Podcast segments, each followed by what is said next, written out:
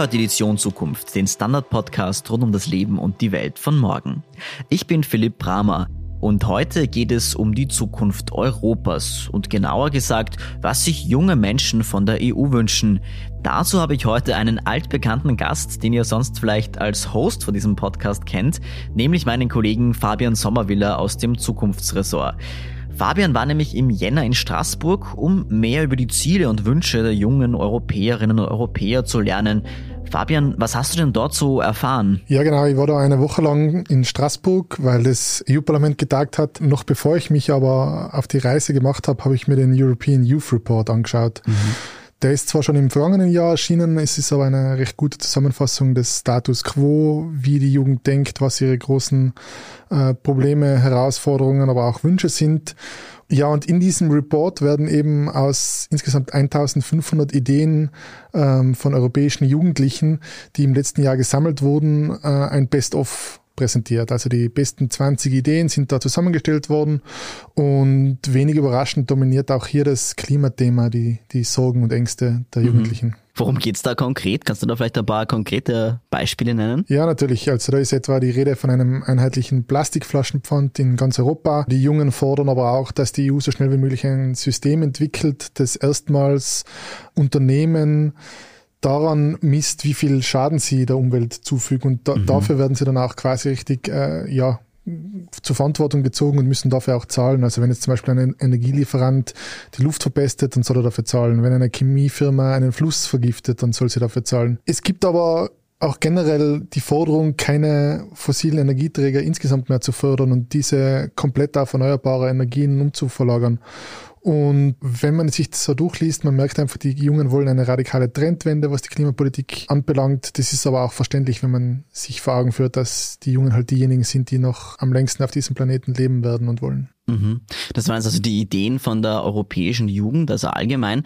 Aber du hast ja dort auch äh, junge Abgeordnete getroffen im EU-Parlament. Was sagen denn die jetzt zu dem recht zaghaften Fortschritt bei den Klimaschutzbemühungen? Ja, genau. Ich habe alle EU-Abgeordneten, die unter 30 Jahre alt sind, angeschrieben, ob wir über das Thema sprechen können. Und das klingt jetzt nach wahnsinnig viel Arbeit. In mhm. Wahrheit sind es aber nur 10 Personen, die unter 30 von von 705 insgesamt. Mhm. Und wenn man sich das rausrechnet, das, das sind, glaube ich, 0,4 Prozent und die wow. sollen insgesamt aber ja knapp ein Drittel der europäischen Bevölkerung repräsentieren. Also das ist schon mal schwierig. Man merkt aber schon, dass bei den jungen Abgeordneten das Thema Klimaschutz über die Parteigrenzen hinweg angekommen ist. Mhm. Die Frage ist aber, und das ist das große Aber, wird nur darüber geredet, wie viele der Jungen auch kritisieren, oder wird auch wirklich gehandelt? Da können wir uns jetzt zum Beispiel anhören, was Niklas Ninas zu dem Thema sagt. Er ist 29 Jahre alt und sitzt für die deutschen Grünen im EU-Parlament. Es ist schon nervig, muss ich ehrlich sagen, weil das Problem ist, es gibt sehr viele, die über Klimaschutz reden. Es gibt auch sehr viele, jetzt gerade findet auch ein Meeting statt mit halt den Young Europeans, also mit halt ganz vielen Abgeordneten, die eher jünger sind. Die sind querbeet aus allen Fraktionen, ähm, aber die sind auch wirklich engagiert für den Klimaschutz. Und das sind halt wirklich auch so, sag ich mal, meine oder unsere Generation, die halt sich wirklich engagiert dafür einsetzen, dieses Problem sehen, die vielleicht in anderen Parteien als die Grünen sind und sich trotzdem dafür einsetzen. Die gibt es. Es gibt aber auch sehr viele, und das ist eigentlich der Großteil von, naja, sag ich mal, älteren Abgeordneten, ohne das jetzt aufs Alter fixieren zu wollen, es gibt auch Jüngere, die das machen, aber die halt Klimaschutz als einen Speaking Point raushauen, einfach sagen, okay, das ist gerade on vogue, das muss man jetzt auch mal sagen. Und ja, ja, wir machen ja Klimaschutz und so weiter.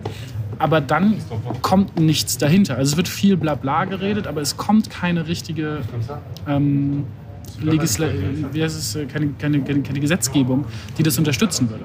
Oder es wird sogar noch torpediert. Das heißt, die Vorschläge, die aus der Kommission kommen, die nicht ausreichend sind, aber schon viel weitergehend sind, als wir das bisher überhaupt je erlebt haben von der Kommission, ähm, sogar die werden noch von den Parteien, die diese Kommission bisher gestützt haben, torpediert und wirklich nochmal verwässert, wenn sie in Ausschuss kommen und hier im Plenum behandelt werden. Und wir müssen jedes Mal um jedes einzelne Thema, auch wirklich nur kleine Mini-Steps, kämpfen bis zum geht nicht mehr. Es ist wirklich, also ich hatte einen Fall, also einen Bericht, wo es um, äh, um Kohleregionen geht, um Unterstützung für Kohleregionen, denen beim Ausstieg aus der Kohle zu helfen.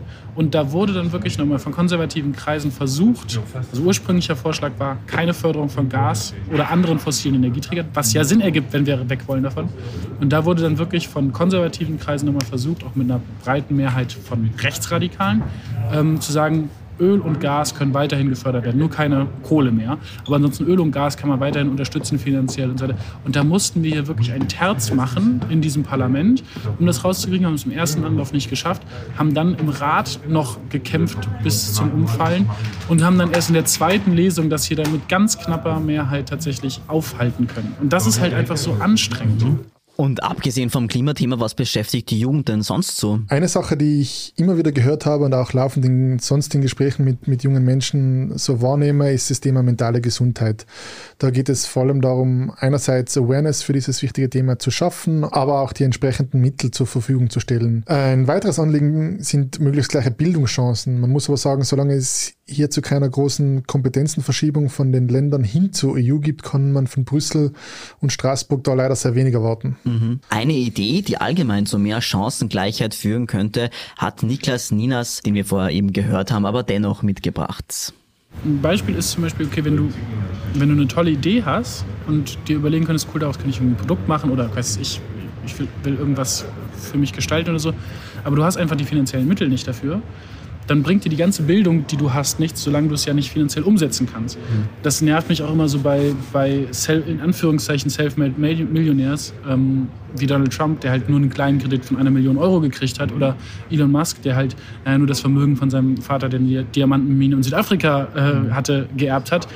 Äh, sage ich mal so, wenn, wenn ich solche finanziellen Mittel und ich glaube viele andere noch besser, wenn die die zur Verfügung hätten, dann könnte man damit sehr, sehr viel machen. Ja? Also da gibt es, glaube ich, genug Ideen, um sich zu entfalten, in welche Richtung auch immer, sei es finanziell oder wirtschaftlich oder auch eben kreativ oder was auch immer. Ich glaube, und das ist, glaube ich, eine Sache, die wir verändern müssen. Es gibt so einen Vorschlag, den ich sehr gut finde, zu sagen, da gibt es verschiedene Finanzierungsmodelle für, aber im Endeffekt läuft es darauf hinaus, wenn du ein gewisses Alter erreichst, kriegst du eine fette Finanzspritze von zwischen 15.000 und 20.000 Euro, dass du, wenn du 18 oder 25 bist, kriegst du einen richtigen Batzen Geld. Also wirklich einen Batzen Geld, dass du wirklich auch was damit anstellen kannst. Damit kannst du wirklich investieren. Du kannst damit aber auch eine Weltreise machen. Du kriegst das Geld, du hast jetzt alles gelernt. Mhm. Die ersten 18, 20, 25 Jahre deines Lebens hast du wirklich Erfahrungen sammeln können, sowohl im theoretischen als auch im praktischen. Und jetzt kriegst du richtig Geld, um das umzusetzen. Oder halt um zu sagen, hey, ich werde jetzt kreativ und ich werde jetzt mhm. doch Schauspieler oder ich mache doch Malerei oder ich will eine Weltreise machen und will dann Fotos machen und so. Und ich glaube, dann kann man sich wirklich entfalten, weil dann hast du einerseits die Voraussetzung, nämlich die Bildung und andererseits auch die Möglichkeit, nämlich die finanzielle Unterstützung.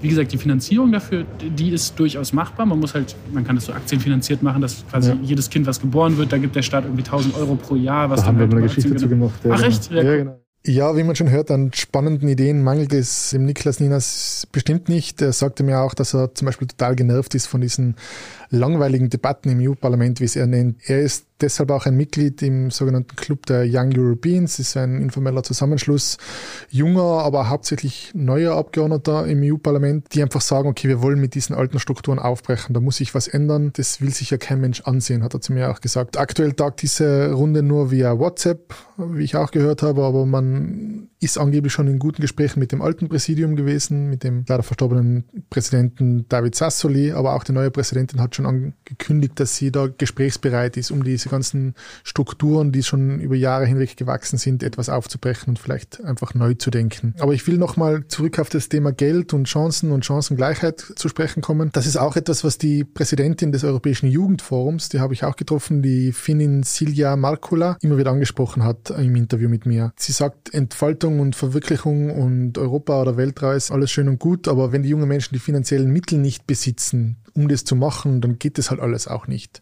Und deshalb fordert sie Folgendes.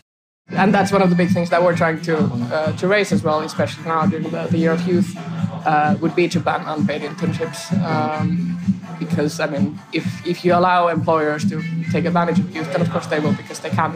But uh, and we're seeing a lot of loopholes also in, in legislation where it's possible to do ich that. Ich muss mich jetzt gleich ein wenig für die Tonqualität entschuldigen. Wir haben uns in einem Café getroffen und die Musik war laut, aber wir wollten da nicht wechseln, weil es hat auf einmal brutal angefangen zu hageln und mein, mein Flieger ist dann auch bald gegangen und ja, Entschuldigung für die Musik im Hintergrund. ich glaube, das können uns die Hörerinnen und Hörer verzeihen. Wir machen eine kurze Pause und sind gleich zurück. Eine kleine Wohnung im Zentrum, das wär's. Ich will ein richtiges Zuhause für meine Familie. Mein Traum, ein Haus am See. Was auch immer Sie suchen, Sie finden es am besten im Standard. Jetzt Immosuche starten auf Immobilien der Standard.at. Weil wir jetzt schon über Entfaltung und dergleichen gesprochen haben, da gibt es ja gerade in Europa mit Erasmus und Erasmus Plus ein paar wegweisende Initiativen, die jungen Europäerinnen und Europäern den Kontinent näher bringen sollen, oder? Äh, ja, das stimmt. Und am Erfolg von diesen Programmen, da zweifelt auch im Allgemeinen niemand wirklich daran. Einen durchaus spannenden Kritikpunkt hat aber Alexander Bernhuber in seinem Gespräch mit mir angebracht. Bernhuber ist der jüngste Abgeordnete Österreichs und er vertritt mit 29 Jahren, könnte man sagen, hauptsächlich die die Interessen der ÖVP natürlich, der angehört, aber auch des Bauernbundes, er ist selbst Landwirt. Und er hat angesprochen, dass aktuell von diesem Angebot Erasmus etc., dass es halt hauptsächlich jene Personen annehmen, die sowieso schon recht mhm. pro-europäisch sind. Und die meisten Teilnehmenden kommen aus denselben Staaten, sind meistens die großen Spanien, Deutschland, Frankreich, also alles das, was man eh schon erwartet. Hören wir uns das kurz an. Mir ist wichtig, Erasmus einfach äh, breiter sehen, äh, als, es, als es derzeit großteils gesehen wird. Also nicht nur Studentenaustauschprogramm, sondern auch äh, als Gruppen äh, wichtig, auch Lehrlinge. Äh, mhm. Mir, ist, mir ist lieber, mehr Leute machen Erasmus und wir können mehr Leute erreichen, wie einer kann oder kriegt einfach dann wirklich schon so viel Geld dafür, weil das Budget ist wirklich äh, gut aufgestellt, äh, der sowieso schon pro, äh, pro gestimmt ist, eine gute Stimmung hat und denjenigen, der eigentlich Europa skeptisch ist. Und äh, das sind dann oft äh, junge Leute, die eher in Ausbildung sind, vielleicht mit einem, äh, ja, weiß, weiß nie, äh, so den, die Chance gekriegt haben oder ihnen aufgezeigt worden ist, was man eigentlich alles machen kann. Also da so ein Erasmus ausbauen in Richtung zum Beispiel Austausch von Lehrlingen, selbst äh, ein Auslandspraktikum gemacht, äh, jetzt eigentlich mit, mit Nachfolgerprogramm Erasmus über drei Monate in Dänemark, mhm. was mir unheimlich viel äh, weitergebracht hat. Also solche Austauschprogramme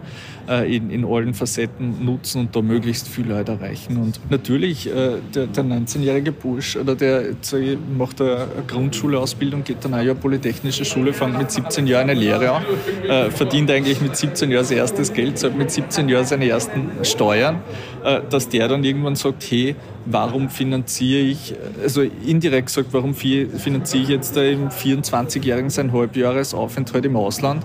Ja ohne dass ihm wer sagt, äh, du hast da die Chance dazu, ja. äh, dass dann eine gewisse Skepsis entsteht ist ganz klar. Alexander Bernhuber hat es ja eben angesprochen. Jetzt gibt es natürlich einige sehr EU-skeptische junge Menschen, aber auch viele, die die Vorzüge der EU wie Reisefreiheit, eine gemeinsame Währung und ein Ende des Datenroamings nicht missen wollen. Wie würdest du denn generell die Stimmung oder die Position zur EU einschätzen? Ist natürlich sehr schwierig, das ganz allgemein so zu sagen.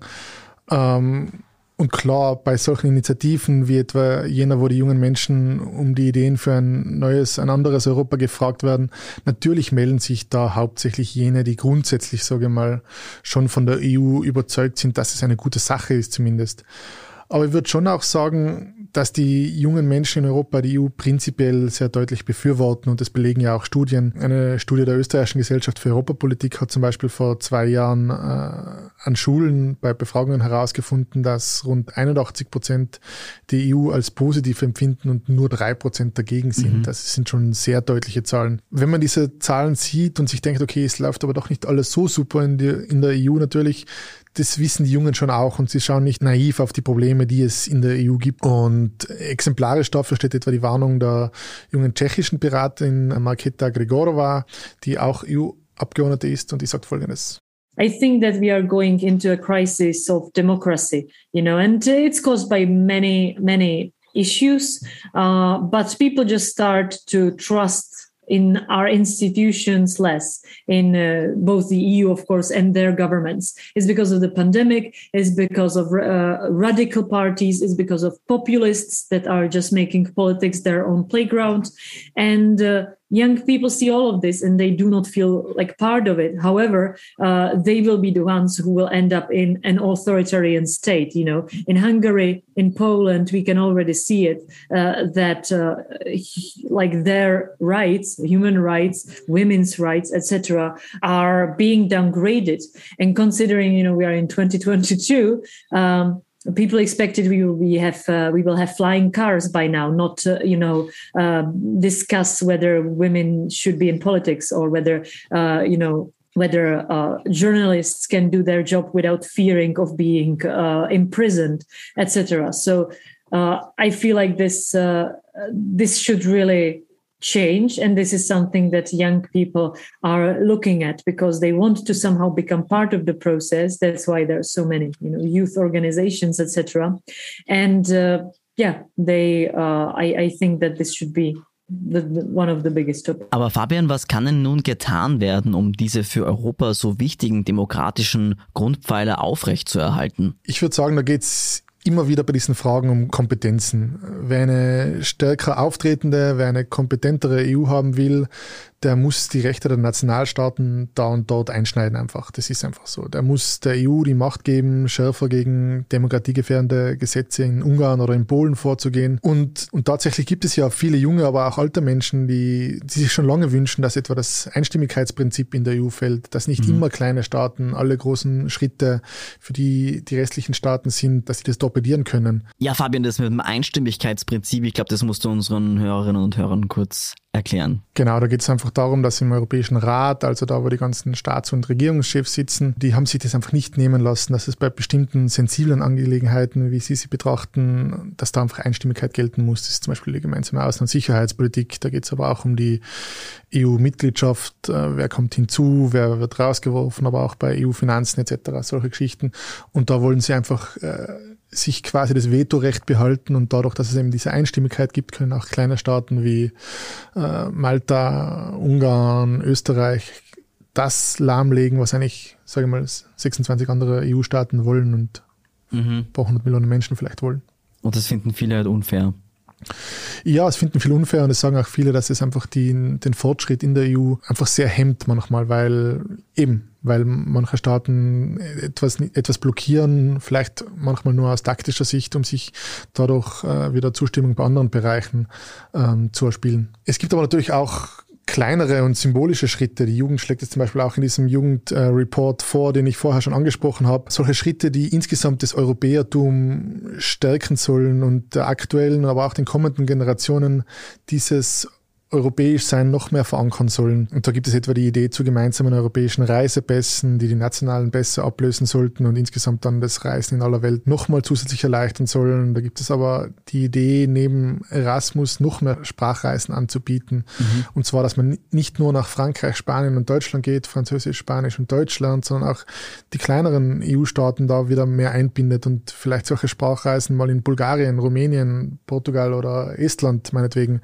organisiert Sie fordern aber auch, dass wirklich das Wählen auf allen Ebenen immer dort erlaubt sein soll, wo man sich gerade länger aufhält. Also wenn ich jetzt meinen Bachelor in den Niederlanden mache, dann soll ich auch in den Niederlanden mitbestimmen mhm. können, wenn ich denn das will. Und ebenso, wenn deutsche Studenten zehn Jahre lang hier in Österreich leben, wie es in Innsbruck sehr oft der Fall ist, dass wir Studenten haben, die gekommen sind zum Studieren, aber dann einfach länger bleiben, arbeiten etc. Mhm. Und es ist einfach ein Wahnsinn, wenn sie eigentlich, sage ich mal, zehn Jahre in einem Land leben und da aber nicht wirklich mitbestimmen könnten. Und das wäre ein Schritt, wo die Jungen sagen, da könnte einfach noch viel mehr geschehen, viel mehr europäisches Gedankentum bei uns einfließen. Und da gibt es wirklich einige, viele konkrete Ideen. Jetzt müssen die Jungen halt nur noch gehört werden und diese Ideen irgendwann umgesetzt werden. Das ist natürlich die entscheidende Frage. Ja, Ideen gibt es offenbar genug. Danke Fabian Sommerwiller für diesen Einblick aus erster Hand aus Straßburg. Danke Philipp, sehr gerne. Danke auch euch, liebe Hörerinnen und Hörer, wie immer fürs Zuhören. Wenn euch der Podcast gefällt, dann freuen wir uns natürlich über eine Bewertung auf iTunes oder den vielen anderen Podcast-Plattformen. Wenn euch die Arbeit gefällt, dann könnt ihr uns unterstützen, zum Beispiel mit einem Abo oder Pur-Abo. Mehr dazu auf abo.derstandard.at. Alles weitere zum Leben und zur Welt von morgen gibt's wie immer auf derstandard.at slash Zukunft. Die nächste Podcast-Folge erscheint dann wieder in zwei Wochen. Bis dahin alles Gute und bis bald.